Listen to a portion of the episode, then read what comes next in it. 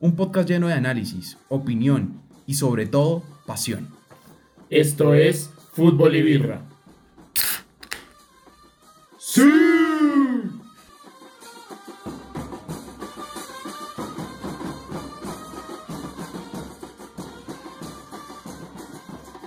Bienvenidos a este nuevo episodio de Fútbol y Birra. Estamos en este gran momento hablando de lo que fue la UEFA Champions League y vamos a hacer como siempre un resumen de las ligas más importantes de todo este mundo, de este lindo fútbol, de este mundo como lo es el fútbol. Aquí siempre tenemos a nuestros panelistas, a Javier Cifuentes y a Eduardo Muñoz. Un gusto, por favor, salúdense ante los oyentes de este gran programa. Hola, buenas noches, eh, una vez más, eh, queridos oyentes. Bueno, se nos viene una noche llena de, emoción por lo sucedido en la UEFA Champions League y por lo que va a suceder también. Javier. Eh, bueno, buenas noches a todos nuestros oyentes. Eh, Champions League en la semana, una fecha de Champions bastante interesante y con algunos resultados sorpresivos. No esperábamos unos resultados tan abultados en algunos partidos. Y un fin de semana de ligas que dejó bastante buena impresión en todas las ligas del mundo. Así es, Javier, y tuvimos, como tú bien lo mencionas, un gran rendimiento, un gran resultado en esta UEFA Champions League que en el programa anterior lo habíamos mencionado. Al final de este pequeño como resumen vamos a hablar de nuestro 11, de, lo que fue la jornada de UEFA Champions League. Este, eh, tenemos uno de los partidos que más eh, importancia tuvo y que más que tuvo un resultado bastante sorpresivo como lo es el Ajax contra el Borussia Dortmund.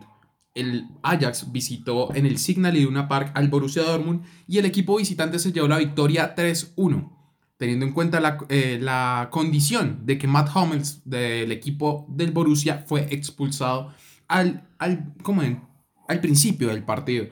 Eh, Eduardo, ¿qué reflexión, qué análisis le das a este partido? El Ajax, para mí, el equipo que más bonito jugó, jugó esta fecha. Eh, Tadic para mí es un partidazo. Eh, Haller ya tiene bastantes partidos marcando y, demostrando, ¿no? Para mí un 9 importantísimo. Que, ojalá que no, pero probablemente se vaya la temporada que viene en un equipo más grande porque, porque ha hecho un muy buen trabajo en general. La verdad, el Ajax Bastante bien, bastante, bastante decente. Anthony también a destacar, qué trabajo el que hizo. Y bueno, contra un equipo que, bueno, más allá de la expulsión, que obviamente condiciona un poco el partido, sigue siendo un equipo bastante aguerrido el Borussia Dortmund, que al principio demostró muchísimo, jugó bastante bien, eh, sin embargo, pues esta expulsión los afectó bastante y, y al fin y al cabo terminó dominando el Ajax, pero para mí con un fútbol muy bonito. Así es, Eduardo. Este partido fue bastante sorpresivo. Eh, yo pensaba en verdad que el Borussia en su casa se iba a llevar este gran resultado, se iba a llevar este gran partido entre dos equipos que se podría decir que tienen condiciones ciertamente parecidas, pero en verdad es, fue un resultado sorpresivo. Como ya lo mencionamos, la condicional de la expulsión de Matt Hummels en el minuto 29 fue algo que determinó el partido, pero yo creo que hay que recalcar como el gran, la gran regularidad que tiene el Ajax en las últimas temporadas en Europa y también en la liga holandesa, claramente. Pero es un equipo que desde que dio la sorpresa, si mal no estoy, hace dos años en la UEFA Champions League contra el Real. Sí, dos años. Hace dos años. Eh, se ha mantenido a un muy buen nivel y todo el mundo pensaba que después de esa temporada el Ajax solo había tenido un golpe de suerte. Pero se está demostrando que poco a poco va comenzando a tener una notoriedad bastante positiva en la UEFA Champions League. ¿O tú qué crees, Javier? Yo quiero empezar con que Tadic puso todo en el partido, literal, puso huevos en el partido. ¿Por, qué, ¿Por, qué, lo dices? Eh, el que no haya visto el partido, Tadic en la jugada del empate eh, del Ajax, del primer gol del Ajax, eh, al definir, se estrella en sus testículos con el palo. Totazo. el hombre apareció el otro día en el entrenamiento con un como un brace de pene, Sí, o sea, con, su pene enyesado, firmado por sus sí, compañeros. es, es lo curioso, está, está firmado por sus compañeros, y, pero se le ve caminando normal, o sea, es algo, una imagen que nunca había visto. No sabía que existían sostenedores de pene ante lesiones de pene, no. Pero se dio durísimo. Sí, se dio bastante duro Eh, con, con el poste derecho del arquero, del arco. Pero fue un acto que determinó el partido. Porque ese partido, hasta el minuto eh, 72, el partido lo dominaba el el Borussia Dortmund. Dortmund contra- con un 1-0. Pero llegó Dusan Tadic en el minuto 72, marcó este gol y ahí comenzó esta como revolución del Ajax. Bueno, es que no puedes irte, irte así suave después de haberle metido el pene al Borussia Dortmund. Sí. Algo tenía que pasar. Literal, literal le puso, le metió el pene al Dortmund. Eh, y ahí empieza la remontada. El Ajax después del minuto 72 no había, no había podido aprovechar la expulsión de Hummels. eh, pero después del minuto 72 se le ve mejor, eh, atacando más al Dortmund que con un hombre menos, además no cualquier hombre, sino que es Mats Hummels, jugador vital en el Dortmund, eh, se viene abajo. Sí. Un Dortmund que sin Erling Haaland no, no, no tiene mucho en ataque, no se le ve mucho en ataque al Dortmund sin Erling Haaland. Sí, es que es una pieza clave, clave, clave. Pero no, sigamos, sigamos porque, porque ya nos estamos extendiendo un poco. Una jornada muy interesante, sobre todo la del miércoles. La del martes hubo partidos buenos, pero la del miércoles me pareció extremadamente interesante. Eh, un partido que se convirtió en un clásico, ya lo habíamos hablado, Atlético Madrid-Liverpool. Eh, no fue para nada el mejor partido Simeone contra el, Lejos. contra el Liverpool, perdón. Sin embargo, sin embargo, después del segundo en el segundo tiempo tuvo que hacer un par de, de cambios Equilibra. tácticos y equilibrar un poco el partido. Si no, ese partido va 5-0. Exactamente, pero, pero el Liverpool demuestra que, que sigue siendo una máquina de equipo eh, comandada por supuesto por Jürgen Klopp que ha hecho un trabajo impresionante con este equipo. Y, y bueno, jugadores muy destacables, ¿no?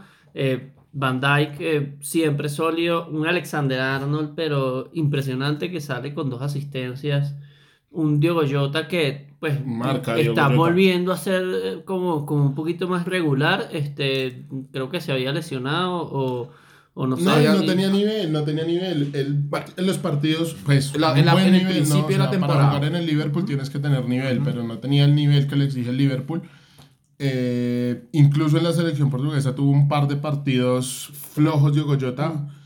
Eh, pero no, juega, jugó bien Diogo Jota el miércoles. Cabe resaltar que el flaco de la defensa del Atlético de Madrid, como muy pocas veces se le ha visto al equipo del Cholo, eh, quiero resaltar al número 18, a Felipe. A Felipe.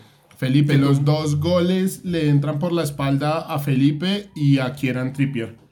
El, el problema, la situación es que los dos goles llegaron por la misma banda y por el mismo jugador, que fue Trent Alexander Arnold, que se marcó un excelente partido. Pero es que la cuestión es que llega Trent y centra los dos balones, pero la espalda se la ganan al central y le ganan, y le ganan al lateral. O sea, el lateral no hace la cobertura y el, y el central está dormido.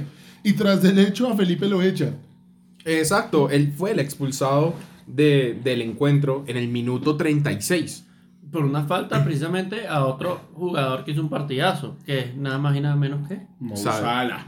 No, No, Sadio Sadio Mané. Mané. No, Sadio Mané se jugó un Sadio partidazo. Mohamed Salah no jugó, na- no, no jugó mal.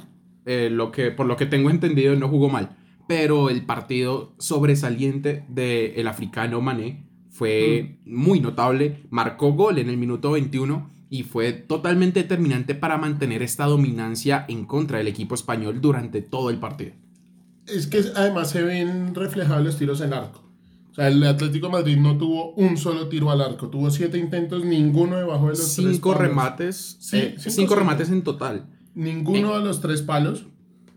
Mientras, Mientras que el Liverpool pega cuántos. 19 remates y de, de los cuales 6 fueron al arco, con una posesión del 73% por parte del equipo inglés. Refleja el, el método de jugar del Cholo Simeone, solo que su defensa no estuvo firme eh, en ese partido.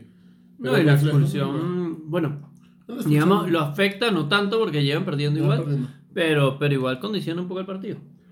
Así es. Eh, otro partido que fue el que pudimos eh, como tener en el spotlight, en, a luz, que pudimos analizar fue el partido y sinceramente un, par, un resultado que sigue dejando que desear al PSG. Es, eh, en esta fecha se encontró el Red Bull Leipzig contra el PSG, un partido que quedó 2-2. Eh, por parte del Leipzig, Christopher Nkonku en el minuto 8 y Dominic Sosbasli, perdón, si no puedo decir bien el nombre, en el último minuto logra empatar, mientras que el jugador, yo creo que del partido, y que puede ser como un posible como 11, que puede estar en el 11 que vamos a analizar a, final de este resumen, Georgino Wijnaldum, un partido muy bueno, pero que estas actuaciones individuales no están dejando em, elevar al PSG y como conseguir los resultados que se estaban esperando desde principio de temporada. Muchas figuritas, poco juego. Eh, en un equipo en el que tienes a Di María, a Neymar y a Mbappé titulares, Messi no puede jugar por su lesión de rodilla. Sergio eh, Ramos. Sergio, Ramos, también, que ya, ya, ya, rondan rumores de, de, retiro. de retiro de Sergio, Ramos. Tuvo que salir el hermano entre semanas y decir: no, no, no, no, perdón, Sergio no está pensando en retirarse. Sergio vuelve a jugar en cuanto él pueda, pero pero, pero ahí como que un problema, un rumor de un problema de armado que Sergio Ramos se quiere ir, o sea, que no está nada contento con la situación, que, pero, que bueno, no, no sé si es un tema de estado físico, realmente no sé cuáles son las causas, pero que no ha jugado, no ha podido ni siquiera es que Sergio Ramos, Sergio Ramos le pasa lo mismo que James. Sergio Ramos viene arrastrando problemas en el solio desde hace mucho tiempo y son lesiones que lo han dejado repetidas veces fuera, fuera, fuera de, la, ah, de las convocatorias. Ya, ya te que no estaba de acuerdo, pensé que ibas a hablar de que era un pecho frío, pero, ah, pero sí, no, Sergio Ramos no es un pecho frío. Tiene lesiones en el pecho, tiene un tiene, se le metió un frío. no. no, no, Sergio tiene problemas en el suelo que viene cargando desde hace muchos años, incluso con el Real Madrid tuvo, estuvo bastantes partidos afuera eh, pero no, o sea, yo creo que la defensa, más viendo los partidos que está haciendo Kimpembe, Sergio Ramos llega y eh, medio agarra nivel y es mucho más que, que Kimpembe. Eh, ah, bueno, yo estaba diciendo que con tantas figuras en un, partido, en un equipo en el que tienes a Di María, Neymar, Mbappé, que el 8 que juega en el medio te haga, los, te haga dos goles, deja mucho que decir del ataque del PSG. Yo creo que a Pochettino y sin faltarle al respeto, y no quiero decir con lo que voy a decir, em, que sea un mal técnico, pero yo creo que a Pochettino, este PSG, este PSG con estas tres figuras le quedó grande. Faltale el respeto, es un pecho frío, Pochettino es un pecho frío. Lo que pasa es que Pochettino no sabe lidiar con egos. Pochettino, ¿qué equipo grande ha dirigido donde tenga que en serio marcar egos? Pochettino dirigió el Tottenham, y el Tottenham tenía. Y el Tottenham tenía un solo ego que era Harry Kane. Y todos los jugadores del Tottenham le seguían el ego. a Harry Kane. exacto, o sea, aquí, allí en el Tottenham todos iban jalando detrás de Harry Kane. Y que nunca ha sido un jugador de ego. Exacto, nunca ha sido un, O sea, Pochettino es el primer camerino que tiene que es conflictivo. Porque Neymar, porque Mbappé, porque todos son estrellas. No todos conflictivo, sino exacto, complicado. complicado de manejar. Y conflictivo, eh. O sea, cuando tú cambias a Mbappé al minuto 78 y te sale y te patea las sillas, o cuando sacas a Di María al 85 y saca y te patea las sillas, o a Messi, o a Messi haciéndole caritas a Pochettino. Te mira y, se, y le habla a Leo Paredes, también hay que hablar de eso y decir que Pochettino le toca una muy fea, que no estaba acostumbrado a hacerlo y que por eso los grandes técnicos del mundo se han quejado de este tipo de plantillas. Esos son problemas que abundan normalmente en los equipos actuales, como lo es eh, el Barcelona. También tuvo un problema eh, destinado a como al problema de Camerino, como a ciertos ideales, ya sea directores técnicos y jugadores. Ahorita que no tienen quien jale ese camerino. Exacto. Es el primer problema que tiene el Barça en el camerino. Pero es algo que abunda como en los equipos actuales. Pero también eh, hay que recalcar, también en esta UEFA Champions League, el partido también uno que estaba en nuestro foco de atención, como lo es el Atalanta contra el Manchester United, eh, partido 2-2 otra vez Cristiano Ronaldo salvando al Manchester United, mientras que Duván Zapata, para nuestro gusto, comienza a volver a tener contacto con el gol, algo que le faltaba bastante y que puede ser muy positivo para, para la convocatoria que realizó y para la fecha eliminatoria que tiene con respecto al Mundial Bueno, 2022. pero para nuestro gusto es que lo estás hablando desde, desde tu corazón colombiano. Ah, pero no, no, no, con no, el. Atalanta, no, con el Atalanta es un animal. Viene metiendo goles. Contra el Atalanta es un animal, o sea, siempre, o se la sea, pones a 35 metros, va al arco. Por eso, o sea, con el Atalanta ha hecho su trabajo. Pero Este, el problema, bueno, el problema de Juan Zapata con la selección, que yo creo que lo vamos a tocar más tarde, es tanto la, la, no es tanto la definición, sino la generación de juego. Obviamente, a Duan de 5 que le caen en el Atalanta hace 3, en Colombia le llegan 3 y no hace ni uno. O sea, también es un problema también de, de, de generación de juego, pero también tiene serios problemas de definición con la camiseta de Colombia. Remarcando el partido del Manchester United, otra vez un Manchester United que se ve flojo, Ah. flojo, flojo, flojo, flojo atrás. Eh, lo hemos repetido durante todos los programas que hemos hecho. El United no tiene defensa, no, no marcan nada. El bicho no los va a salvar a todos los partidos. Exacto. Como pasó este fin de semana, fin de con- semana. en el derby. No, pero imposible, ¿eh? o sea, salvarlo de ese baile uno solo no puede. O sea, Por eso. 11 contra uno. Por eso, ya. no, qué pena, 12, porque Bailey jugó para el City. Eh, no, sí, Cristiano Ronaldo aparece al último, pues, en los últimos minutos, sino al último salvando, la pa- sal- Epa, salvando las papas. belleza, belleza de pase el de Bruno Fernández. El taco de Bruno, no, y, la, y, la doble F- y, la- y el doble control de Cristiano para acomodarla a la derecha y donde la pone pegada al palo, no nos esperábamos Sí, menos golazo, de Cristiano. O sea, Golazo, golazo. lo hace, lo hace otro jugador y decimos qué golazo, el bicho no estén eh, acostumbrados esta- a esto. Puede ser fácil por el contexto, por los jugadores, por la calidad, el, el la gol de la de, de, de esta de esta semana o de, de, de esta, de De esta fecha. esta fecha. Solo, que- solo que Ronaldo nos tiene acostumbrados a hacerlo. O sea, en. Ronaldo lo hace ver fácil, pero hay que ponerla donde No, la pero puso. el señor pase De de Bruno. Bruno. De Bruno. Sí, señor. Este grupo creo que es uno de los más apretados, este grupo F, porque en ese grupo de Champions, el prim- primero va el Manchester United con 7 puntos, segundo va el Villarreal con 7 puntos, Atalanta va tercero con 5 puntos y Young Boys de Suiza va con 3 puntos. El Atalanta, si consigue unos resultados bastante positivos de lo que queda en el grupo, podría llegar a clasificarse Yo- como segundo. Yo me la juego ahí por Villarreal. Calladito, está haciendo un muy buen trabajo en Champions. Hay que esperar qué pasa con Emery. Sí, Porque Emery suena y bastante fuerte para el Newcastle.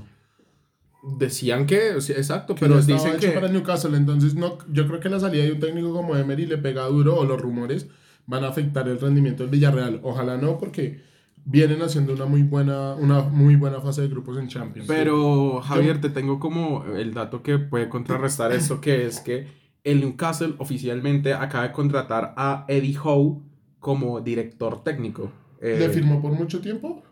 eh, ya te digo Porque exactamente. hasta el mitad de semana, eh, Unai Emery era el elegido por el, por el jeque que compró el Newcastle. Eh, pues, o sea, se han basado muchísimo en rumores lo de Newcastle, pero oficialmente se puede decir que sí, o sea, es oficial que Eddie Howe fue el, el que contó eh, este equipo, el- como bien lo mencioné en programas pasados, el equipo, el nuevo equipo más rico del mundo y decidió contar con este técnico para afrontar eh, Bueno. lo que queda de temporada.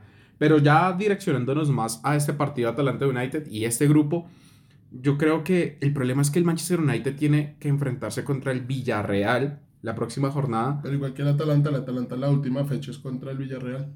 Exacto, pero... sí, ahí el que la tiene más cuesta arriba es el Villarreal. El- no, está y- contra los dos Exacto, duros. le tocó contra el Manchester y contra el Atalanta. ¿no? Ahora Para vamos a ver cómo responden. Pues el Villarreal ya sabe lo que es ganarle al Manchester. Sí, Eh, contra el Atalanta, la verdad no tengo ni idea si hay antecedentes o no, pero, pero yo veo al, Villa- al Villarreal bien parado. Vamos a ver El que pasaban a ser sin duda unos partidos muy buenos, muy interesantes. sí, sí, sí. Y el Atalanta es bastante joven en Europa, no sé qué antecedentes haya, pero pues contra este Atalanta no jugó el Villarreal y es bastante fuerte. Otro partido que queremos resaltar también es el de Milan contra el Porto. Una participación bastante positiva por parte del colombiano Luis Díaz eh, y gol por parte del Milan de Chancel en Bemba en el minuto 61, que fue un gol en contra. Y deja más apretado a este grupo de, de una manera entre quién va a pasar al segundo puesto. Porque como bien lo mencionamos, eh, les voy a re- retomar como las posiciones. El Liverpool está más que seguro eh, en este grupo con 12 puntos, un, un puntaje perfecto hasta el día de hoy. El Porto tiene 5 puntos, va segundo, y el Atlético va tercero con 4 puntos. Esto deja más cuesta arriba al, al Atlético de Madrid, como ya mencionamos ahorita, el resultado que tuvo contra el Liverpool, deja más cuesta arriba lo que queda, porque el Porto viene, viene con ganas. Y puede ser que el Atlético de Madrid quede por fuera de la UEFA Champions League, de, la, de las eliminatorias de la UEFA para esta temporada. Y más que con ganas viene jugando bien. Contra Liverpool no la pudo ver porque es el Liverpool. Pero viene jugando bien. Contra el Milan hizo un partido bastante bueno. Luis Díaz hizo un gol con un control en el área increíble. Em, y al final pues empatan. Pero yo creo que en este grupo yo me voy por Liverpool y Porto. Yo, yo creo que el Atlético de Madrid se queda fuera porque no, no están mostrando un buen fútbol en esta temporada. ¿Tú qué crees, Edu? Yo creo que Simeone saca la casta y, y rescata al final ese, ese segundo puesto.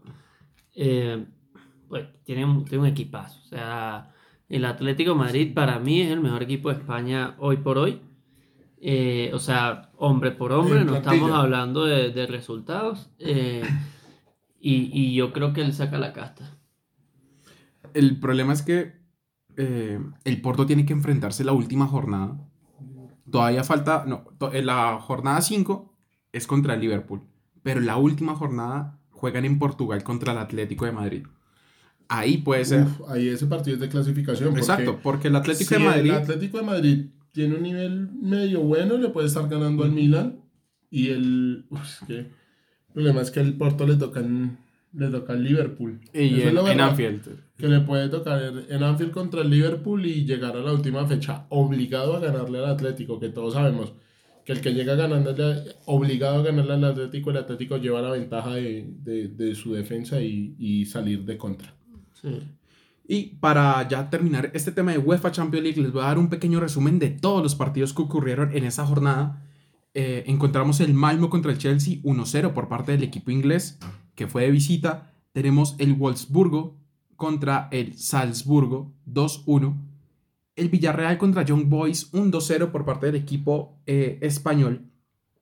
La Juventus contra el Zenit, que no lo mencionamos y no sé si quieran decir algo que, algo que analizar, algo que resaltar de este partido tan interesante que hubo en la UEFA Champions League en el estadio de la Juventus. Que alegría muestra que tiene equipo para competiciones partido a partido, no para competiciones de largo tramo. El- vemos el partido del, de la Juve- del papel de la Juventus en la liga italiana y es decepcionante, pero en, Champions partido a partido va primero un gran partido de Paulo Dybala, que hace rato no se, veía jugar así Paulo. Y pues me parece que tienen que de alguna manera levantarse de la idea de Cristiano Ronaldo porque he leído varias entrevistas en las que Chiellini, eh, el Luke, eh, ¿cómo se llama el central? Eh, Eh. Matiz de la Ah, Matiz de eh, Bonucci, todos se quejan de que Cristiano salió al último minuto y que los dejó mal parados. Muchachos, hay que levantarse de esa porque, porque si no, no, pero, salir. pero yo creo que, que finalmente vemos como, como ese despertar de la Juve, que además eh, pues tuvo también eh, una victoria el fin de semana. Em, está haciendo una buena Champions, eh, porque yo pensé que, que iba a tener un nivel un poco más bajo y, y ha tenido, se le, le- se le han dado los resultados, han jugado bien el partido contra el Zenit, pues más allá de que, de que no es un equipo le tan ganaron grande, al Chelsea. juegan bastante bien. Eh, Le ganaron, le ganaron, le ganaron al Chelsea y van primeros. eh, con- también con resultado perfecto, perfecto. Mientras que el Chelsea va eh, segundo con nueve puntos. O sea, es algo bastante que decir que la Juventus va primero en el, en el grupo del último campeón de la Copa de Campeones Yo de Europa. dejé pasar un, un partido que me parece interesante y es Wolf- Wolfsburgo-Salzburgo, que el Salzburgo va primero en su grupo. O sea, El grupo- Contra el Lille, ca- eh, campeón de Francia, contra el Wolfsburgo, que pues un equipo bueno de, de- de Alemania, y el Sevilla El Sevilla Sevilla- está pegando tremenda decepcionada. en Champions, En pero Champions. en Liga va muy bien. O es que es, es el contraste de, de dos equipos como Juventus y Sevilla que en Liga no ven una, eh, el Sevilla todo lo contrario, y en Champions el Sevilla no le puede ganar al Salzburgo, al Wolfsburgo y al Lille. Entonces, no sé, no sé por qué motivo sea, porque es mejor un equipo en liga que en, que en Champions. Yo creo que en verdad el, Se- la- el Sevilla quiere ir por la Europa League, o sea, o sea, es la clásica. Pero es que está fuera. Donde está se fuera. sienten- donde se sienten cómodos. Sí, eh, van No, cuartos. Yo creo que yo creo que puede ser un tema de apuesta, o sea, no todos los equipos pueden ser como el Bayern, el Madrid, el Barcelona, bueno, el- lo que era el Barcelona, el Liverpool que le apuestan a todo. Yo creo que es un tema de apuestas y, y ellos también están viendo como la regularidad que están teniendo en la liga y, y le están apostando a la liga y, y le- pues vamos a ver cómo termina esto porque la verdad la liga es, es muy difícil ganarla porque es un tema de irregularidad durante toda la temporada, pero yo creo que puede ser un tema de apuestas. Pero me parece bastante pobre la imagen que está dejando el Sevilla. O sea, es que me parece, o sea, si es lo que tú dices, Edu, me parece bastante descarado lo que están haciendo. Pero es que no es Pero- un descaro, porque ellos tampoco es que pierden a propósito, es la Champions. League, o sea, es la Liga de Campeones, aquí, aquí hay demasiada competencia, juegues con quien juegues y puedes ver lo que pasó con el Sheriff, lo que pasa con Sí. equipos así, que sabes, o sea, dan la cara y, y le ponen huevos a los partidos y ganan un partido que todo el mundo cree que es imposible ganar. Pero lo que yo digo es, si me dices, el Sevilla va cuarto en, el- en un grupo en el que tiene al Chelsea, al Atlético de Madrid y al Bayern, yo te digo, sí, no tiene con qué competir. Pero es increíble que la misma plantilla que va tercero en la liga compitiendo contra equipos como Real Madrid, Barcelona, vaya de cuarto compitiendo contra el Salzburgo, el Wolfsburgo y el Lille. ¿Sí me entiendes? Es, es que Pero esa Pero es que, diferencia de pero es que, nuevo, el, el Sevilla qué es? El Sevilla terminó la temporada pasada de cuarto. Sí, por eso. Edu, Ok, y está liga. compitiendo, claro, pero igual está compitiendo con el que quedó el Wolfsburgo, quedó de tercero, el cuarto de la liga alemana, el Salzburgo campeón de la liga de Austria y el Lille campeón de la liga francesa. O sea, obviamente son ligas diferentes, pero igual, o sea, está, estás en un nivel de competencia alto. Exacto, pero el problema es que yo veo que a principio de, de esta UEFA, todo el mundo esperaba que el Sevilla estuviera entre los primeros puestos liderando. Es que, me- o sea, el nivel comparado con los otros, claramente sí. O sea, se- no son cualquier, cualquier O sea, yo rival. entiendo que esté jugando contra el descenso de cada país. Pero si tú me preguntas, la plantilla del Sevilla me parece mejor que la plantilla del Wolfsburgo, por ejemplo. Claro, Y mucho más que la del Salzburgo. O sea, el Salzburgo es campeón en Austria. claro, pero yo estoy precisamente, o sea, estamos hablando del nivel de competencia, no del nivel de plantilla. Porque si vamos a hablar del nivel de plantilla, pues ya coronemos al Bayern de, de- de la Champions. Pero es el nivel de competencia que hay. O sea, tú No, nunca sí. hubieses imaginado que, que un Benfica le podía hacer un partido al Bayern. Y pues ahí está, no lo ganan, pero le hacen un buen partido. es un buen partido. Y eso son cosas que pasan en la Lo que Champions. decíamos definitivamente es lo mismo que decíamos la semana pasada. En Champions se sube el nivel. Exacto. Eh, para seguir con este resumen, con este carrusel de la Champions, seguimos con el Bayern 5, el Benfica 2, un partido que sinceramente no mostró grandes sorpresas, el Bayern siendo arrollador de, cabeza a los pies. Después seguimos con el, equipo mencionado, el Sevilla contra el Lille, el cual perdió 2-1 en España.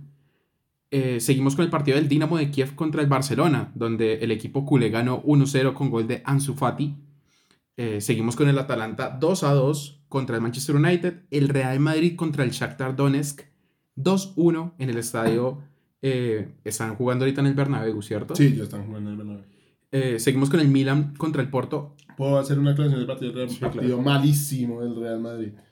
Malísimo, malísimo. El, re- el resultado totalmente engañoso. Aprovechó las llegadas que tuvo el Real Madrid, pero terminó pidiendo tiempo. Pero Vini y Benzema hicieron Así su no, se más solucionan todo, pero termina pidiendo tiempo el Real Madrid como muy pocas veces se lo he visto en Champions. Vinicius, que por cierto, está renegociando ahorita eh, eh, contrato y, y, pues vamos, vamos a ver qué pasa ahí, porque claramente se está mostrando como una ficha clave para el Real Madrid. Y puede apuntar a grandes cosas, Vinicius. Yo sinceramente era los que criticaba a Vinicius desde el minuto uno. Hacía burlas y memes y esta temporada me está sorprendiendo de una manera Tuvo un increíble. crecimiento de temporada. Claro, claro. El punto de inflexión de Vinicius lo tiene en marzo y es con el clásico pasado.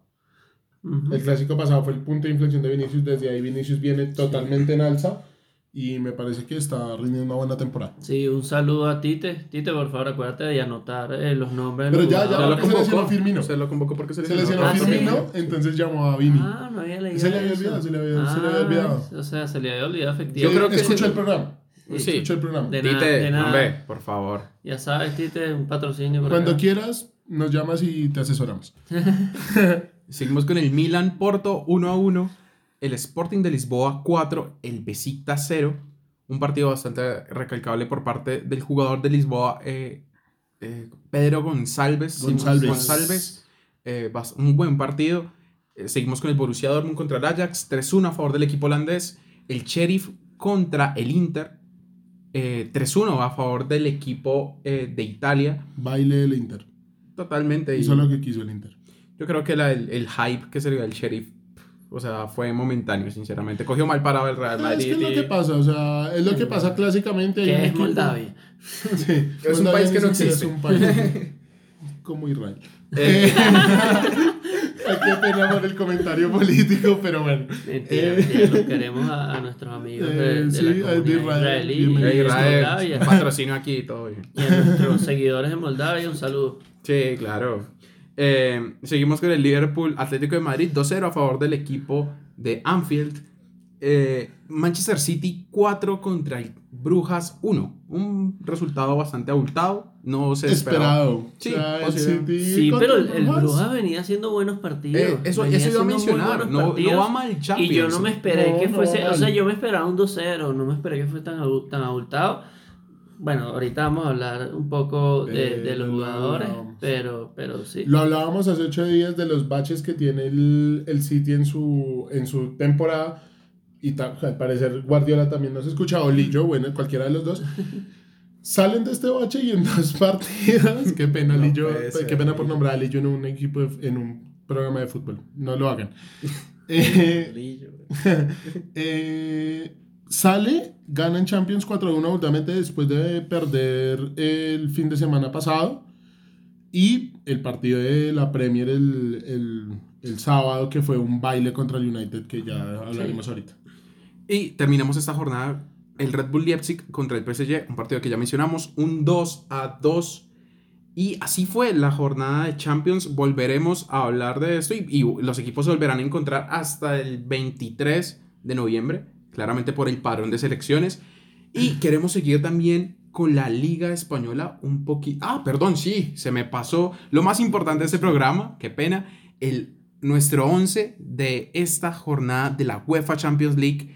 Y les quiero decir también, Javier, 4-3-3, no nos vas a modificar la formación, no nos vas... como el cholo.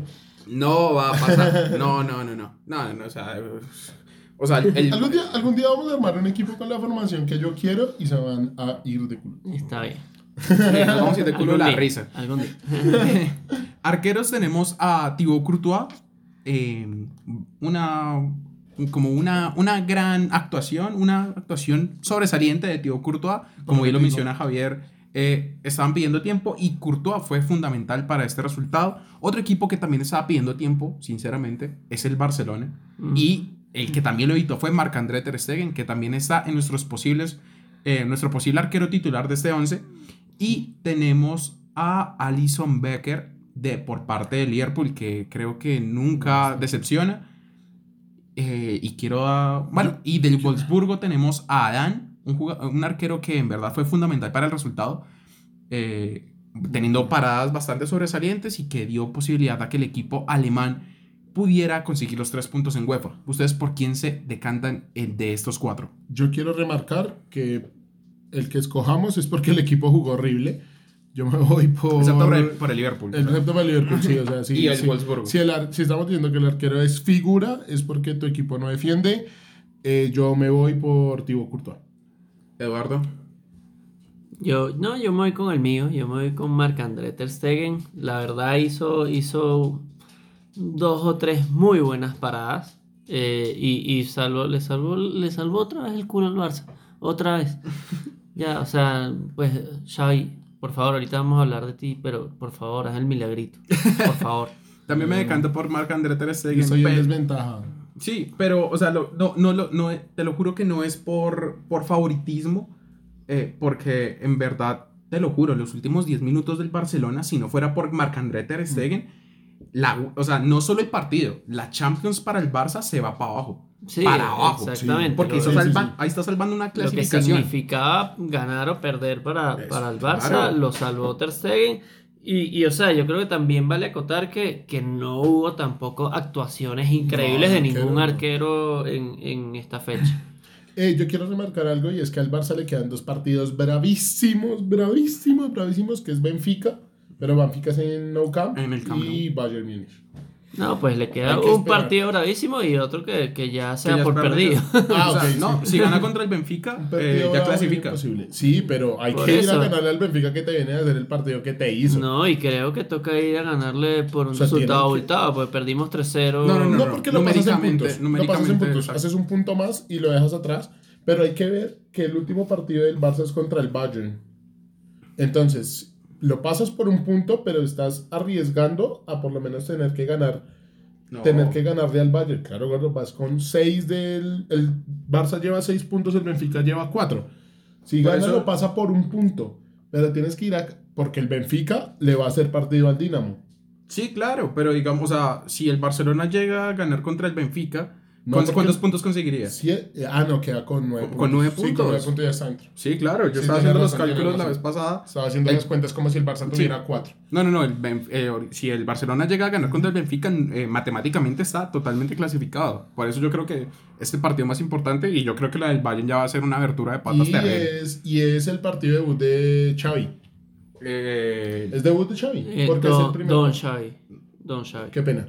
Eh, Xavi. Xavi Hernández para ti. Eh, es el, es el debut de Xavi porque no hay, Es el- ¿hay liga antes. Es el eh, Barcelona contra el Español, clásico catalán. Eh, pero bueno, el arquero, Marc-André Ter Stegen. Los cuatro defensas que tenemos es Mendy. Estas son las opciones. Sí, exacto, sí, sí, sí, esas son las opciones. Tenemos a Mendy, tenemos a Timber del Ajax, tenemos a Trent Alexander-Arnold, tenemos a Virgil van Dijk, tenemos a Eric García, eh, tenemos a Joao Cancelo y tenemos a Anthony, que también hace parte del Ajax. Si mal no estoy, ¿cierto? Edu? Sí, Yo sí, quiero-. Yo, Yo quiero quiero decir, por- esta, esta lista, ¿por qué está Eric García, Eduardo? No sé. Porque aguantó el partido, aguantó el partido Eric García. No, o sea, para mí jugó un partido normal, No, pero, no, pero- sí aguanta jugó, el no, partido, sí, sí aguanta. el partido. Si aguanta y hace, y hace un buen trabajo. O sea, O sea, no es, es- el es que único, no- no es el estamos- único que defiende. No el estamos Barcelona. diciendo que es Beckenbauer, pero el partido del miércoles entre lo malo que jugó el Barcelona, Eric García No, lo ayuda a aguantar bastante. Es el único que defiende el Barcelona. hay o una sea, característica de Eric García y es que en todos los benditos partidos está amonestado. Expulsado o amonestado, alguna de las dos, pero, Pero todo partido es expulsado amarillo. mucho. Eh, Porque yo nunca he escuchado No. a Eric García. Una vez creo que lo escuché expulsado. Pero Eric García me parece que si es un jugador que sabe jugar con tarjeta amarilla y es un jugador riguroso, puede sacarse su amarilla. Si sabe, si sabe manejarla. Si sabe manejarla, sí. dale. y, y creo que lo supo manejar contra el Dinamo de Kiev. Todavía, todavía es muy joven, pero, pero yo creo que García, Eric García. O sea, yo creo que la, la defensa titular en dos años del Barcelona va a ser Araujo y Eric García. Y va a ser muy Y yo consolidado. creo que va a ser una muy consolidado. buena dupla, sobre todo porque Don Xavi va a estar dirigiéndola. Bueno, yo me voy con- por la derecha con Trent Alexander Arnold y por la izquierda con Joao Cancelo. Eh, los centrales me voy con Virgil van Dijk y. Es que solo, creo que es el único central que, que sí. mencionamos ahí, ¿no? Sí, sí, sí. Exacto. Pero. uf, es que está también complicada. Porque yo creo que podríamos ahí meter también al. O sea, el partido tan importante como bien lo mencioné del Wolfsburgo contra el Salzburgo, que Javier Sí. también lo mencionó. Podríamos meter también a Wilabogi, que es el central de Wolfsburgo, que también aguantó un buen partido. Sí, sí, sí, hace un buen partido y pues en un partido parejo ayuda a la, ayuda a la defensa del Wolfsburgo a mantener el resultado. Podríamos sí. meter a Hummels, que lo votaron. Metamos a Felipe, que es un gran partido para el Liverpool.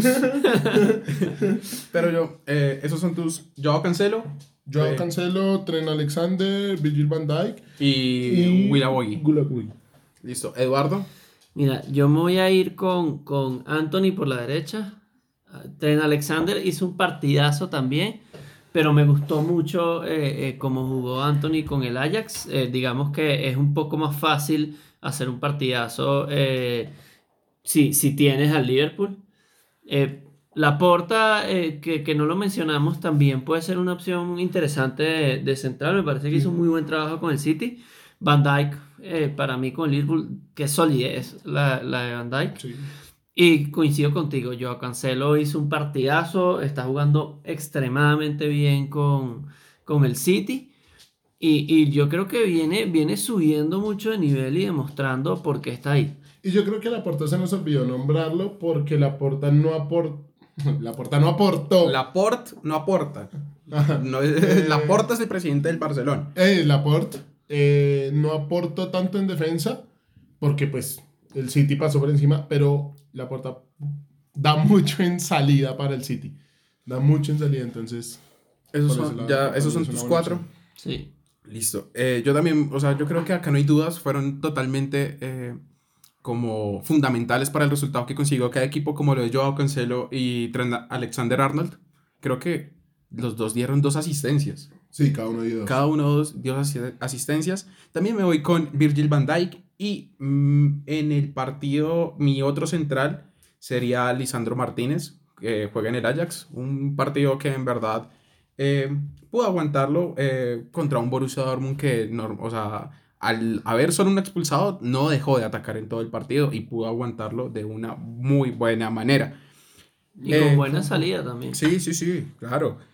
Tenemos a, bueno, creo que tenemos a nuestros tres fijos, como lo es Cancelo, eh, Trent Alexander-Arnold y a, Y Van Dijk. y a Y Van Van Dijk. Dijk. Y cada uno Un tiene un defensa defensa. central diferente. En mediocampistas tenemos, eh, son tres, les recuerdo. Tenemos a Paulo Dybala, que lo quisimos meter en este top, eh, en este 11, como mediocampista por el juego que está mostrando en los últimos partidos contra la. Juve. O sea, está jugando de 10. No Tenemos a Bruno Fernández con el buen partido que tuvo con el Manchester United. Tenemos a Wijnaldum con los dos goles que marcó ante el empate del PSG. Tenemos a Capué que marcó un gol y una asistencia en la última jornada. Y tenemos a Álvarez. Javier, ¿por quién te decantas? Yo me voy por eh, Wijnaldum, Sí. eh, por los dos goles. Eh, si voy a por goles no puedo dejar a Pablo Dybala. Y eh, Capué. Capué, Capué. Ok. Eduardo, ¿tú por qué tres en el medio centro te, te estarías inclinando?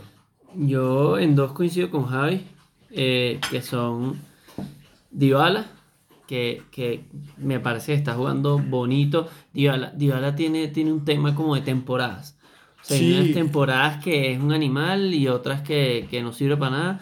En esta temporada me parece que está siendo, bueno, entre él y, y Chiesa lo más rescatable de la Juve. eh, y, y me voy con él, partidazo.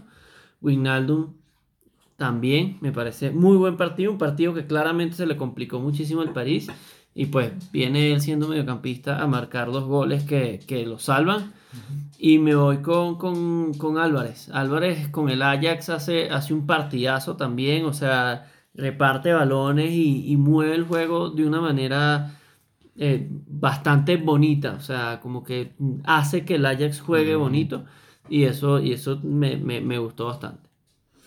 Esos son tus tres eh, por, eh, como por encima y por el centro, por el- la mitad, qué pena.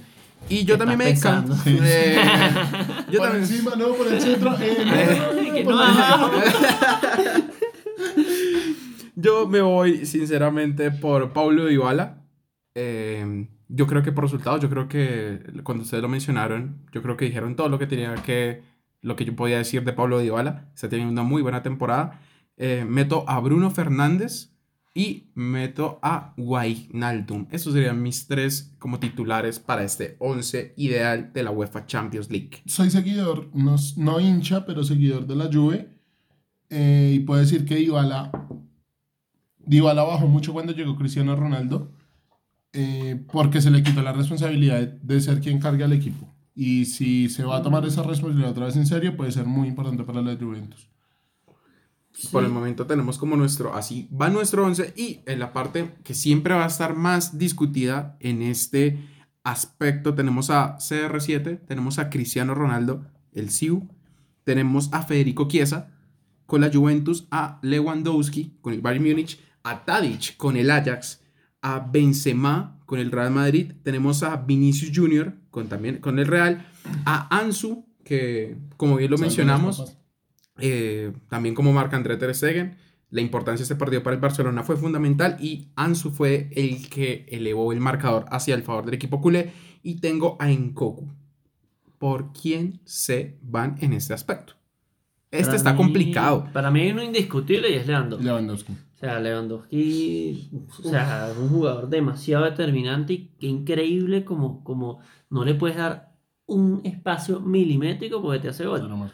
O sea, es, es un delantero que de verdad, para mí, tiene ya tiempo siendo el mejor 9 del mundo. Eh, si no se hubiese lesionado Haaland, pudiera, pudiera llegarle cerca, pero, pero no, Lewandowski está en un nivel absurdo, absurdo, absurdo. Eh, me gustó muchísimo el juego de, de Tadic, ya lo habíamos mencionado con el Ajax. los huevos. Eh, ya obviamente se, se, se ve que estoy como un poquito de este lado, pero es que para mí el Ajax jugó, jugó muy bien y Tadic eh, formó gran parte de, de esta victoria. Y, y Chiesa, o sea, para mí Chiesa, Chiesa hace un partidazo. El gol que marca. Me encanta como Ese, jugador. el regate que, el, el regate que se le pega. da, le da en una, una una movilidad, una explosión a la Juve impresionante. Para mí, eh, muchos dicen que es Dybala, para mí el verdadero heredero de la Juve es Chiesa. Y, y- y me voy con estos tres. Javier, ¿tú por quién vas? Me voy con CR7 por, porque es determinante en la Champions, Mr. Champions. Eh, me voy con Chiesa y me voy con Lewandowski. Y pena la temporada que está haciendo Lewandowski. Le, balón de oro que se lo deben del año pasado, por favor, dénselo. Y porque es del, de los mejores delanteros que yo he visto sobre la faz de la tierra. Bueno, pero se lo van a Messi. Sí. Eh, regalo si se lo dan a Messi. ganó Copa América. MVP. Sí, y los otros seis meses que hizo. ¿Cómo se? Ganó la, ¿Qué- qué? copa, la copa más importante de España, la Copa Copa del del Rey. No, no, no, yo estoy preguntando de junio acá qué ha hecho. Ah, pero es Pero que, es que eso no califica Oro- la- eh, o sea, el Claro, de se, la- se- se califica año calendario, no año temporada. No, año Es temporal. año calendario. temporal. Año temporal. El que, si mal no soy el que califica año, es the best. Ah, espérate. No, porque es- por eso se entrega en noviembre. Balón de Oro se entrega en diciembre. Es año calendario. Por favor, confírmamelo, Edu. Pero eh, yo, mientras se discute este tema, yo es que estoy muy, con- es- o sea, estoy jodido. Voy a lanzar a Cristiano, a Benzema y a Chiesa. Lanzo a esos tres como mis, como mis tres delanteros que ataquen en la parte central y yo creo que en verdad es fundamental estos jugadores porque ha- han sido totalmente relevantes esta jornada con cada uno de sus equipos en esta jornada de UEFA Champions League. Entonces, así queda nuestro 11 y los jugadores que en verdad... Ah, bueno, y si nos falta alguien, director técnico, muchachos, ¿por quién se decantan en director Ole técnico? Gunnar Solskjaer- no mentira. Eh, Jürgen, Jürgen no, Klopp. yo me voy por Jurgen Klopp. Eh, yo creo que también me voy por Jürgen Klopp. Eh, yo creo que, o sea, no hay duda. Está haciendo maravillas con el Liverpool, ya sea en Liga o ya sea en Champions. Y yo creo que, bueno, maravillas sin quitarlo este fin de semana. Pero sí, Jürgen Klopp eh, para esta UEFA Champions League sería el director técnico a comandar este equipo. Yo quiero dar una mención de honor que, que, que no, no se mencionó. Phil Foden como, como mediocampista también me parece Sí, que hizo muy buen Foden. trabajo. Metió su bolsito, ayudó, ayudó a darle también dinamismo al City. No, no está dentro de mi top porque ya, ya lo di, pero una mención de honor ahí. Hay jugadores más determinantes que Phil Foden. O sea, el City ne- no necesita tanto a Phil Foden como los otros equipos a los que nombramos. Así acabamos nuestra parte, nuestro segmento de la UEFA Champions League y damos, como bien lo hemos dicho, un carrusel por todas las ligas más importantes de Europa. Y comenzamos con la Liga Española. Les voy a dar un pequeño resumen de la jornada número 13 de esta liga eh, que se cursa en este país. Tenemos a Athletic de Bilbao contra el Cádiz, donde el equipo, eh, el equipo de Bilbao perdió 1 a 0. Tenemos al español, el equipo catalán ganó de local así, contra el Granada. Tenemos al partido de Celta de Vigo contra el Barcelona. El mejor primer tiempo que le he visto a este Barcelona, pero el peor segundo tiempo que le he visto al club. Se dejaron remontar un partido 3-0. Yo no entiendo. O sea, yo de verdad ya, ya no entiendo. o sea. O sea, es chistoso. Sí, sale O sea, lesionado en su Fati. se cae el equipo. ¿Y qué? Y se cae el equipo. O sea, se cae el equipo. el Y equipo bueno, no- también sale Nico, que estaba haciendo un buen partido. Pero no, no, No, pero puedes ¿cómo? quedar, O sea, no 3 a puedes 0. quedar así expuesto. Yo creo que aquí, yo, yo, quiero, yo quiero hablar de, de este tema que se los mencionaba en la semana y es quién es el preparador físico del Fútbol Club Barcelona y por No qué sé. conserva su trabajo. O sea, por- O sea, pero es un hospital de lesiones ¿qué- musculares. Bueno, qué de es Dembélé esto? todo el mundo se espera que se lesione. Pero. Pero no, o sea, la, la cantidad de lesionados que hay, o sea, creo que en este momento, si no me equivoco, solamente hay cinco jugadores titulares que no están lesionados. Y no sé, creo que todas son lesiones musculares. Eh, Agüero, pues, Pues claramente Agüero- un caso Agüero, ex- bueno, excepcional. Tiene Eh, Dembélé es muscular, Dembélé es Ansu muscular. Fati es muscular, Nico es de- Nico es muscular, muscular. em, Piqué, Piqué es muscular Piqué también, muscular. Pedri. Pedri es muscular. Pedri es muscular. Y, y también es un mal manejo. O sea, la lesión de Pedri se veía venir. O sea, el, O sea, el pobre niño tiene 18 años recién cumplidos y lo ponen a jugar. Fue el 60 jugador que más partidos jugó en, en el año pasado. O este año, que digo. Sí, el- el el- año pues el año, el, el- la temporada pasada. O sea, obviamente se te va a lesionar y lo sigues metiendo titular, de titular a jugar todos los minutos. Además que hay exámenes para mirar la fatiga muscular de los jugadores. O sea, no es que, no es que estemos a ojo, hay un seguimiento que se le puede dar a los jugadores para eso. Edu, te respondo la pregunta. El preparador físico eh, y el fisioterapeuta que estaban antes era Juanjo Brau y Albert Roca, los cuales fueron fulminados del primer equipo del Barcelona Uy, gracias. por decisión de Xavi. Se, al parecer, por lo que se tiene entendido, es que bien, ves, Xavi. entre técnicos nos entendemos. Empezó bien, Xavi. Carles Nogueira, integrante de- del staff técnico del Xavi eh, en su paso por eh, Qatar. Y eh, también se va a contar con eh, Iván Torres, que llegó con Koeman, pero va a tener un puesto más importante a la hora de preparar a los jugadores. Pero ya se comienza a dar cuenta de las elecciones, de las decisiones que quiere Xavi para ese equipo. Grande Xavi, grande. Bueno, como, como saben eh, y pues como ya hemos hablado, pues Xavi es el nuevo, Nuevo Xavi. Hernández es el nuevo DT Don- del Barcelona, Don Xavi don Hernández. Xavi Hernández. Eh, y bueno, ya, ya, yo, yo no sabía esto, ya hizo la primera buena decisión. Sí, yo me enteré esta mañana, pero no sabía los nombres, ¿sabes? O sea, eh, no, no tenía muy en claro eh, quién iba a traer, porque habían muchos rumores que iban a traer al preparador del Bayern Múnich, un montón Ese es de mi cosas. sueño, ese es mi sueño. Sí, pero no hay plata.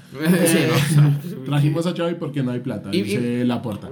Yo quiero, yo quiero decir una cosa y es el trabajo que le espera a Xavi. Uh, Va a tiene ser que va- tener mucha paciencia. No Sí. hagan lo que hizo el- la Juventus con Pirlo.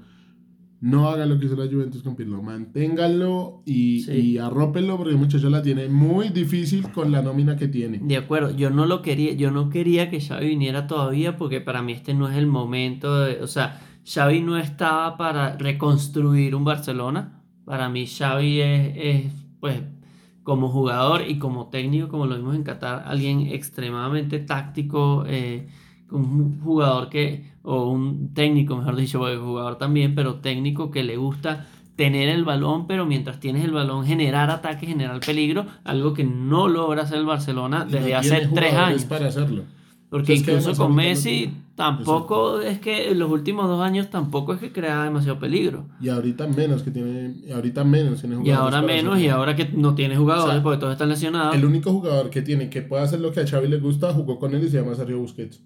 De resto, no, veo bueno, a alguien que la toque. No sé así. de que puede hacer o no. Un Frankie de Jong yo lo veo haciendo eso. Un Pedri me parece, Pedri. me parece que Por tiene ese ADN Pero es que estamos hablando de lo que... de- porque 100%. obviamente, si tú me pones a Pedri, a Ansu Fati, a Nico, que son jugadores de la masía, que tocan la pelota, yo te digo sí, pero es que Xavi llega con el hospital montado. Ujú. O sea, Sí. Xavi llega sin No, tiene, plantilla. tiene un reto gigantesco. Exacto. Eh, pues yo me imagino que, que, que los directivos no le habrán puesto una meta demasiado alta. No, Porque para mí, no para mí queda muy claro que el Barcelona no va a ganar absolutamente nada esta temporada, a menos de que tengan otra vez un golpe de suerte y ganen la Copa del Rey. Pero no proyecto creo que pase. plazo. Sí, claro. Pero exactamente. Pero eso es un lo que proyecto, ojo, y que el Barcelona para mí es un, proye un proyectazo a largo plazo y lo vemos por los niños que están que yo jugando, que pasada. tienen calidad, lo que pasa es que no tienen experiencia. Los niños son la base de la selección de España. O sea, no son cualquiera. Lo que yo les decía en, el, par- en, el- en nuestro primer episodio. se me repite la historia de cuando llegó Frank Rijkaard y después Pep Guardiola. O sea, vemos que son jugadores de la masía que juegan muy bien y que son la base de la selección española, lo cual a futuro puede dar muchos, muchos réditos para el Barça, si se sabe aprovechar esa plantilla. A mí lo que me preocupa es el, la duración del contrato de Xavi. Porque Tres está, años, ¿no? eh, si, si mal no estoy, está solo para hasta el 2023. Por eso, me- lo que queda 21, 22 y creo que va hasta diciembre 23. Tendría que No, me imagino, que es, me imagino que es hasta julio de 2023. Uf, dos añitos. Bueno, Eso es lo que preocupa, o sea, no, No, sé... pero- No, yo sé, creo pero que es normal. Obviamente Xavi también viene de ganarse un dineral y piensa, pensará también en dinero. O sea, Xavi quiere mucho el club y por eso viene, porque va a dejar de ganarse un montón de dinero que está ganando en Qatar, pero también debe pensar en, en, en, en, en- en la plata, ¿no? Sí, y que de hecho pues tampoco estaba incómodo allá, o sea, y, y se le ve pues por las lágrimas que bota cuando Exacto. se está despidiendo de su equipo en Qatar, no, no creo que eso haya sido solo un show. No, no, no. Ustedes sabían que Xavi fue como otorgado, o sea, se le presentó la oportunidad de ir a ser parte del staff de Tite en, e- en este momento, Sí. antes de aceptar el Barcelona. Sí, sí, sí. Yo quería Sí, bueno. confirmar ese dato porque me lo contaron esta tarde y quería como bastante raro. Y le ofrecieron la selección brasileña a ser parte del staff de Tite para la Copa del Mundo. Y manejar una de las inferiores. No, no, no. Y cuando Tite dejara la selección de Brasil, que Xavi la tomara. Y de- al club. Al club. decidió relegar esta oportunidad para ir a dirigir a lo que creemos el, el club de sus amores. Y me parece una decisión bastante romántica. Te pero amo, que- Xavi, te amo, gracias. Bueno, yo creo que siguiendo hablando de la liga, para rescatar el partido del Real Madrid-Rayo Vallecano, un partido regular del Real Madrid, no, no me descresta. Otro gran partido de Tony Cross, que sí me descresta Tony Cross cada vez que juega, no entrega un pase malo, hace gol. Y Benzema salvando. Gol de Radamel Falcao García, un golazo, cabezazo al piso, muchacho, es impresionante, un león en el área. Falcao me hace feliz. Falcao le marcó al Real Madrid y Falcao sacó a Cueva. Ay, feliz, O sea, feliz y sí. triste, feliz y triste porque esa lesión, Ah, Se claro, lesiona claro. el sí. Tigre, lesión, Lamentable. rotura de aductor. o sea, y, ¿Cuánto y- tiempo y venía en una Tres, forma... semanas dicen que. Venía, venía, tiene el mejor promedio goleador de la Liga Española y se viene a lesionar justo cuando va a jugar en selección. Y yo quiero rescatar el otro partido que es el del Atlético de Madrid contra el Valencia. 3 por 3 partidazo. Pero ¿Cómo que le hagan 3 al? Atlético. No, y cómo le empatan En- ese juego. Eso es lo que quería decir. En O tiempo añadido, dos goles. ganando 3-1 el partido. Y como nunca, como nunca, algo que nunca se hizo en el Atlético de Madrid, no cerrando un partido. Porque el Cholo te pone un ladrillo, Le te pone el bus atrás y ahí no, ni intenta te, te quema tiempo, te marrullea, no comienza a jugar. Pero el Valencia goles de eh, duro al minuto 90 más 2 y al minuto 90 más 6. O sea, Es que, o sea, del, del, del, del Valencia que eh, empata al Atlético y, y lo hace caer en la tabla de posiciones ya 5 puntos de la Real Sociedad, que es líder de la liga. sorpresiva la Real Sociedad, ¿no? Sí. Eh, si mal no estoy en ese equipo está Alexander Isaac, Sí, Sí. un delantero, y Raúl de Tomás. Y Raúl de Tomás, jugadorazo, Selección jugadorazo, jugadorazo. Sí, claro. Y ya, y ya ha tenido participaciones en la selección española donde ha hecho muy buenas actuaciones, sinceramente. Raúl de Pero Tomás, que es de la cantera del del Real, Madrid, Madrid sí, claro. eh, que si no estuviera Benzema y, bueno, Jovic, eh, sería, se- estaría en el primer equipo del Real Madrid. Un jugadorazo, 9, te pelea toda Raúl de Tomás. Crack. Y eh, también para terminar este resumen, tenemos a la, a la vez contra el Levante 2-1 a favor del Alavés. Eh, ya lo mencionaron, Real Madrid contra el Rayo Vallecano. El Villarreal contra el Getafe 1-0. Eh, el Mallorca contra el Elche, un empate, tablas a 2. La Real Sociedad como apuntando más al liderato, un 2-0 contra los Asuna de visitante. Y el clásico de, ¿cómo se llama esta zona de España? El clásico Eh, de Sevilla. No, no, es el clásico de Sevilla, pero tiene un nombre esta zona. Andalucía. Andalucía. Andalucía. El clásico de Andalucía. El Real Betis contra el Sevilla. Un 2-0 a favor, 2-0 a, a favor del equipo del Sevilla de visitante con un expulsado el Real Betis. Pero que el Betis tampoco es que está haciendo muy mala, eh, muy buena, eh, no está haciendo mala temporada. quinto. Quinto, Eh, quinta posición, posición con de 21 UEFA. puntos. Posiciones de, pues, de competición europea para un Betis que he escuchado a muchos periodistas españoles eh, diciendo que este es el, el derby el, o el clásico más bonito de España. Sí, Andaluz es una, un clásico bien, bien, Sí, bien, bien sí, bonito. sí, sí, sí. Yo quiero hablar un poquito de la liga italiana y quiero remarcar dos partidos. Eh, clásico de eh, la Madonina. Italia, Inter, Italia, Italia. Italia, Italia, Italia Inter, contra Italia. Inter de Milán contra el Milan. Eh, partido 1-1, un partido plano, sin muchas emociones, pero pues se lleva todos los focos por ser el clásico y tener en medio uno de los líderes de la liga.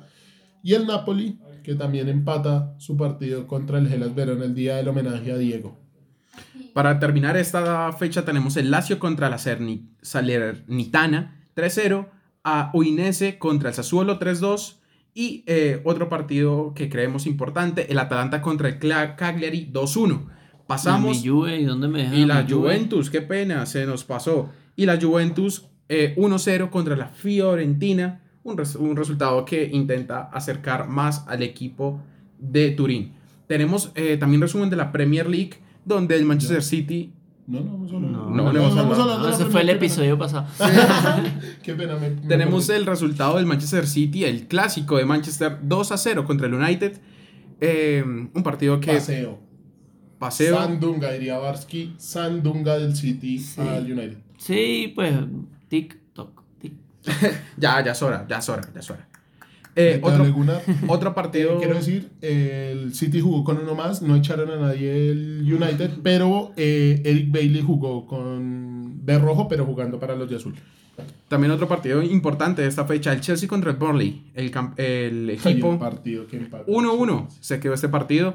El Crystal Palace contra el Wolverhampton, 2-0 a favor del Palace.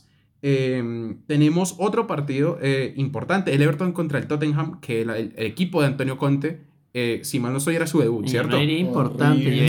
Sí. tristísimo. Triste. ese partido. O sea, triste. Horrible El ese gran- partido y horrible el Chelsea. El gran equipo de mi amigo, el gran equipo de mi amigo Javi, los Ala. Gunners, los Gunners que, ganan, Gunners, ganan su partido, están otra vez. Oye, bien, ¿no? Bien el Arsenal, después de ese pésimo inicio de temporada que Sí, yo pensé que no daban un peso. Muy bien el Arsenal. Vamos a hablar otra vez, después de, pero- del mejor equipo de Inglaterra. Pero no, eh, eh, los jugadores y, y el cuerpo técnico del West Ham nos escucharon en nuestro episodio pasado y se motivaron y salieron a romperse y le ganaron al Liverpool. David Moyes. El, el United se quiere quitar Eh, o sea, las uñas con un cuchillo. lo siento, por, básicamente. lo siento por culiarte, pero así es el fútbol champán. O sea, lo lo que está jugando el West Ham es terrible. O sea, en el buen sentido. Tenemos Arsenal contra el Watford, como bien lo mencionó Eduardo, 1-0. eh, y el Leeds contra el Leicester City 1 a 1. Y para terminar este pequeño resumen, tenemos la League One, donde el PSG eh, tiene un mal partido, sinceramente, pero se salva con un 3-2 contra el Girón de Bordeaux. Y eh, el Lille, el, último campeón, tiene un 1 a 1. Las posiciones eh, va a ser el PSG primero, el Lens segundo, dando sorpresa, 3 el Niza y cuarto eh, el Olympique de Marsella. Y para, con este resumen de las ligas europeas, queremos dar un pequeño espacio para la selección Colombia y que quiero que hablen. Les voy a poner y una... Edu que hable de la selección venezolana. Sí, O sea, vamos a hablar de esta fecha de eliminatorias para los equipos aquí interesados y ya de- en nuestro próximo episodio nos desarrollaremos más sobre las eliminatorias tanto sudamericanas como europeas. Eh, la selección Colombia tiene partidos de esta doble fecha contra Brasil y Paraguay, donde se rescata la, la convocatoria, por fin, de James Rodríguez. Creo que Vuelve el 10. Vuelve el 10, pero va a estar banqueado los dos partidos, se los afirmo, y en verdad me gusta que esté banqueado. No sé por qué vuelve. No lo llame. Para mí, Si lo para mí un banquear, no jugador que le falta el respeto a la Pero- selección no Si debería van de a volver. banquear, no Eh, no, no, no. Si Si- lo van a si no- banquear, no o sea, para mí debe volver.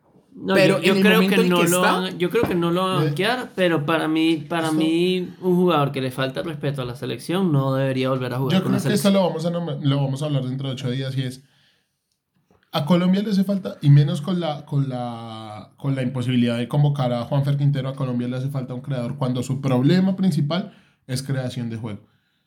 No hay nadie que cree juego. Está James Juanfer en otro nivel y le sigue el rifle Andrade. O sea, la diferencia es astronómica. O sea, yo prefiero tener a James en una pierna que al rifle Andrade. Me perdonan. O sea, si Juanfer estuviera, yo les digo, bueno, sí, James puede ser suplente.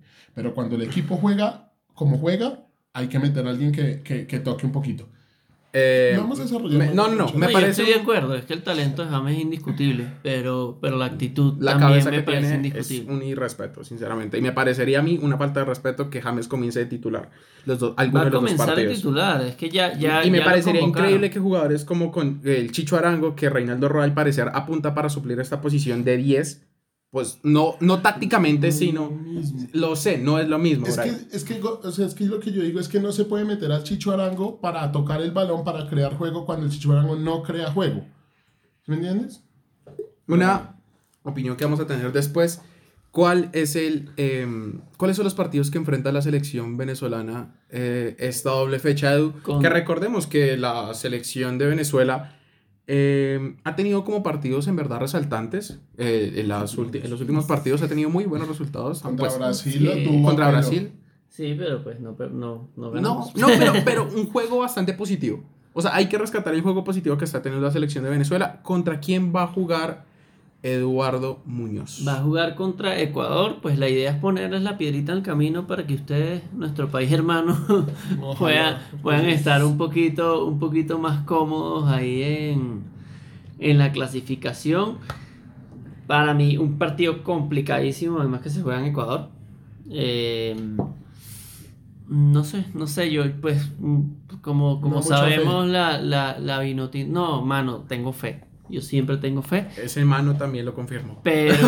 Sí, o sea, le salió el intestino. No, mano, ese, o sea, le tengo fe. Le salió el intestino. Pero- Pero, o sea, se siente. Claro, claro, siempre, siempre hay fe, siempre hay fe, pero partido complicadísimo, pero vinimos a complicarle las, las, las eliminatorias a los otros equipos porque ya sabemos que no vamos a clasificar.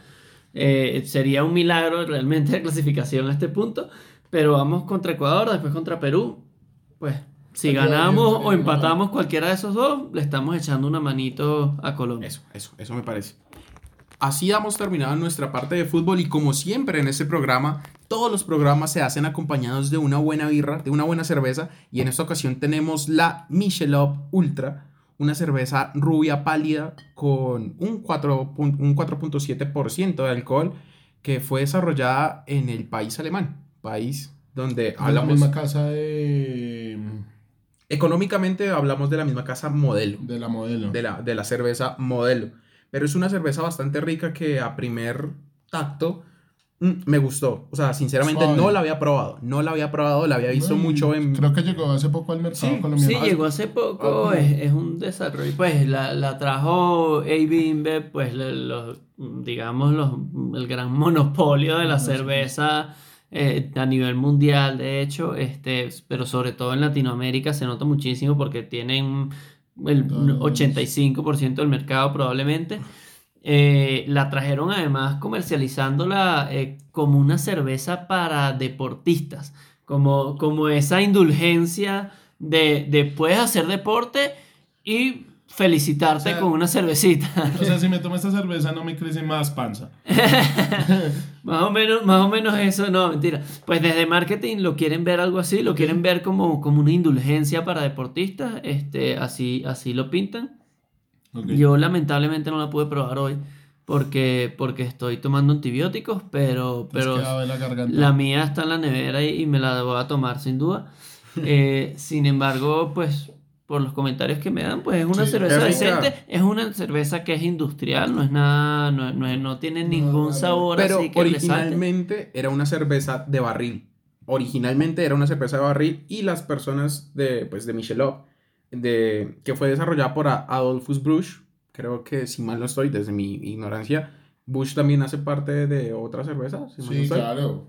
Creo, De la casa no. de modelo, o sea, es de la, de la casa de Eh, pero es una cerveza de barril que intentaron mantener con el mismo tacto que se siente al tomar una cerveza de barril. Claramente industrializada, pero se intenta mantener este sabor. En verdad, una cerveza bastante rica. Va a ser algo bastante descarado lo que voy a decir, pero la prefiero más que la Stella Artois.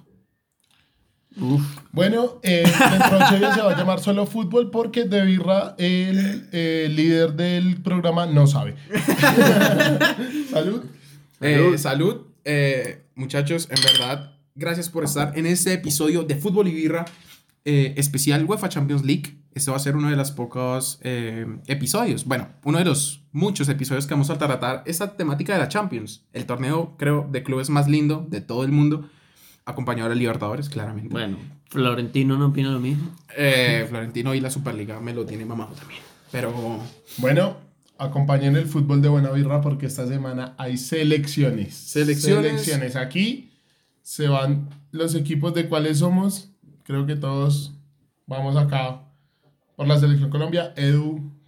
Edu también. Vamos, te vamos, vino manita. tinto. Mano, tengo Pero fe. vamos, Vaya, esta, venga. esta ya no hay más. Ya no hay más equipos sino la selección Colombia. Esta semana hablaremos de su rendimiento en eliminatorias dentro de ocho días.